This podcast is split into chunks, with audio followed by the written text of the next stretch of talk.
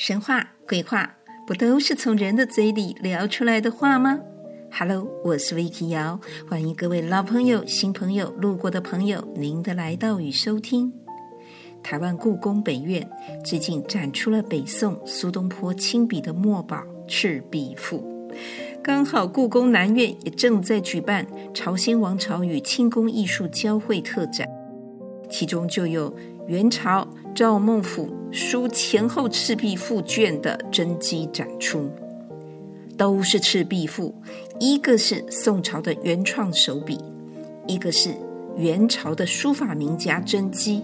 结果大家不比不知道，一对吓一跳，里面的用字有出入呀。其实类似的状况不仅出现在这里，许多我们朗朗上口的歌谣。或者是传递神意的签诗，以及在清朝时期官方编纂地方府志的严谨过程里，都不免出现张冠李戴的闪失和歪楼，甚至还被亡者托梦斥责，才赶紧改正的。今天我们就来聊一聊这些故事案例吧。北宋大文学家苏轼。也就是我们熟知东坡肉的创始人苏东坡，他因为乌台诗案被宋神宗贬到了黄州，也就是今天的湖北黄冈。期间，苏轼先后两次造访了当地的赤壁，写下了流传千古的《前后赤壁赋》，一共两篇。《前赤壁赋》是他第一次游览黄州赤壁时所写下的，寄蜉蝣于天地，渺沧海之一粟。哀吾生之须臾，羡长江之无穷。形容个人无论在时间和空间上，相较于天地的无尽时空，实在微不足道。这个感叹和来自于这个成语“沧海一粟”，千百年来更是广为人知。可是，当最近台湾故宫本院展出了苏轼亲笔的《赤壁赋》原创稿，大家才发现一错千年呐、啊！东坡先生的原文是“寄蜉蝣于天地，渺浮海之一粟”，原来不是沧海，不是沧桑的沧，是漂浮的浮。或许有人说，沧海和浮海都差不多吧，反正都是指和海有关的。字形也差不多，嗯，就是因为字形差不多，才会让后来元朝的大书法家赵孟頫在书写的时候，或许就是因为这样，才把福海写成了沧海。偏偏他又是一位对于后代，尤其朝鲜地区的文人影响非常深远的书法家。根据明朝晚期的文献当中记载，朝鲜书。大都法赵，朝鲜的书法呀，那个笔法大部分都是学习这位赵孟頫啊。另外，在朝鲜的王朝实录里面，也记载了朝鲜宫廷不止收了大量他的这些书稿文集，而且还复刻了很多他的作品。那把他的这个作品复刻出来的呢，当成赏赐朝臣的礼物。一四五五年的时候，宫廷还把他的这个木刻版就分发刻印出去了，交给成均馆，也就是当时朝鲜王朝的最高学府，作为学生呐、书写的范本。这种因为模仿他的书法而形成的风格，称为松学体，成为了主流，影响所及。所以不止华人地区，尤其在后来的朝鲜、韩国。人们只知道沧海一粟，而不知道浮海一粟了。面对这个现象，故宫也只能这么解读：可能是后世抄写错误，但是两者意思都说得通啦。如果说沧海和浮海差不多，顶多是在细细品味之后，沧海一粟指的是形容大海和一粒米的比例悬殊落差。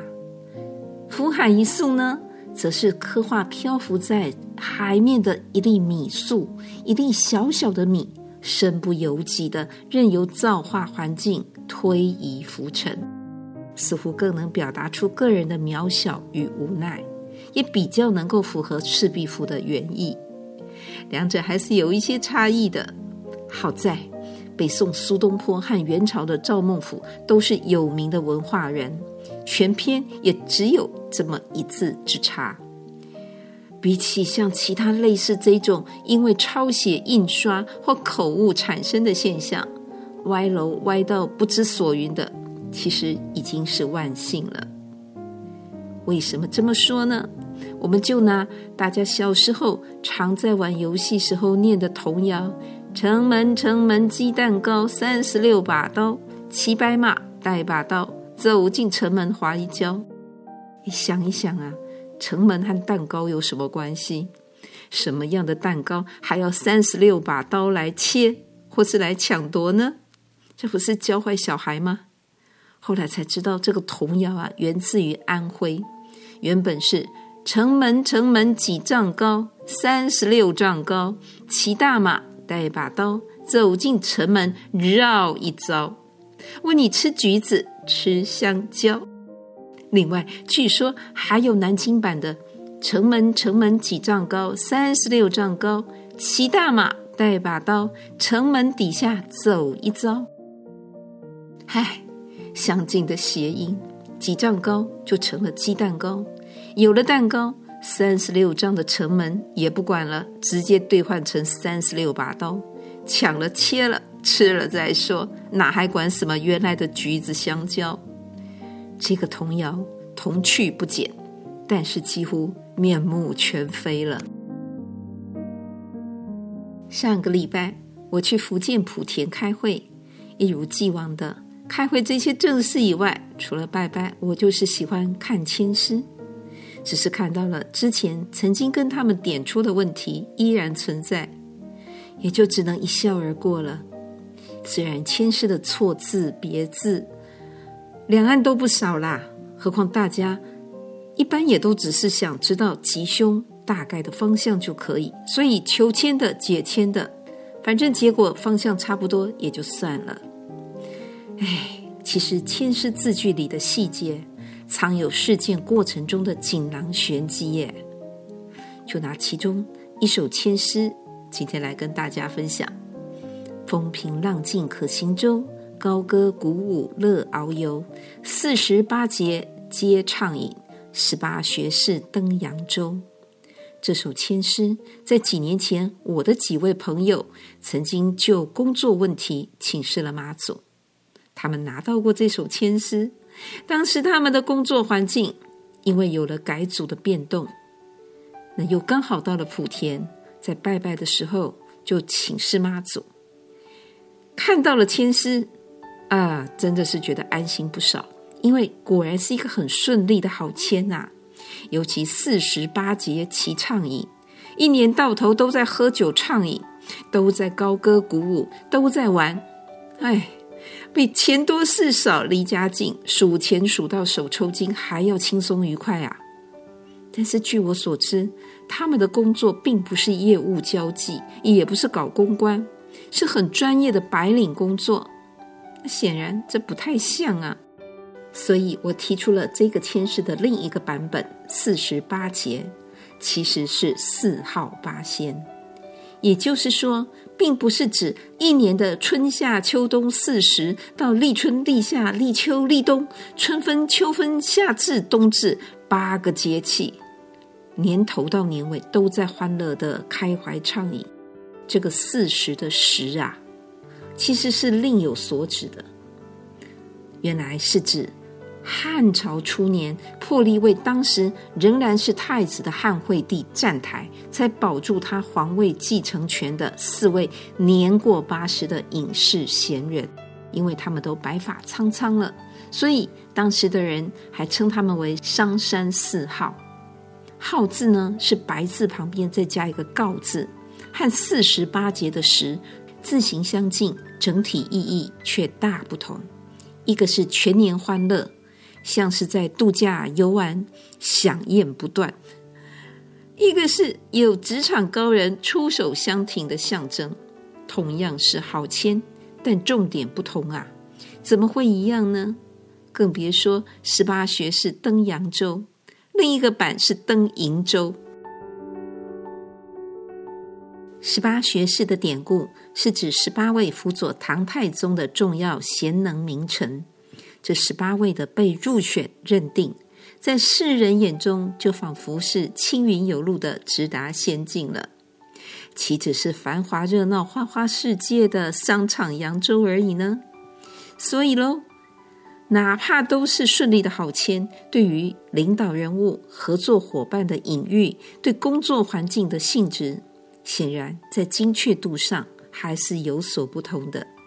果然，回台之后，没想到一位在业界深具实务经历和口碑的重量级人物，竟然意外的就去了他们的公司任职，给职场带来了一番新气象。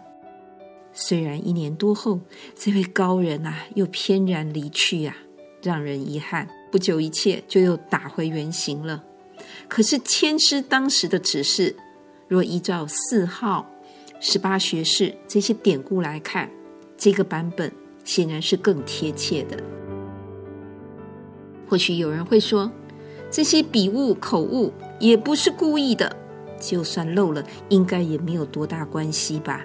不要太计较，就像曾经有一位考官在唱名的时候，他把冯京的名字啊就看成了马良，还一直喊着马良啊马良啊，谁是马良啊？我在喊马良啊，都没有人给他回答。后来才发现是自己出了洋相，哎，这样子还能够说别太认真了，算了吗？把这些就当笑话吗？那。我现在就来分享一个《袁枚子不语》卷十二的一个梦里被打骂、被问“难道我的头是被白砍的吗？”这个故事。袁枚记录了清代的著名文学家、戏曲家蒋士权，在他担任太史官、撰写《南昌府志》，着手整理编写南昌当地的历史、风土人情这些官方记载的期间呢。有一天晚上，在睡梦中，他看到了一位段将军啊，前来给他拜会。他是一个身材很高大的一个体型，然后穿着全副的那个军装，戴着盔甲。可是显然很不高兴，他双手抱胸，而且不行礼啊，直接就动手打他的头，打他的脖子，然后骂他：“难道我的头？”是被白砍的吗？哎，就这样，他被吓醒了。这个蒋士权啊，吓坏了。他觉得，哎，这会不会是有什么冤情啊？于是啊，他就开始去查阅了一些相关资料，就发现新版的这个新制书，就是新版的资料里面，的确没有什么段将军啊。所以他就再去找原先的版本旧制书，果然。就记载着这位段将军的事迹，才知道他是史可法明朝末年史可法手下的副将，还参加了抵抗清朝入关，在各地，包括在南昌的屠杀，后来战死在扬州。所以他在历史上本来就应该占有一席的地位，而且在旧版记载中，他其实也已经早早就入列了。只是后来就被遗忘了、疏漏了，所以蒋士权赶紧就把段将军的事迹补写进了《忠义传》里面。失之毫厘，差之千里，错把冯京当马良，不仅是笑话，也常会造成遗憾和指鹿为马的严重失误。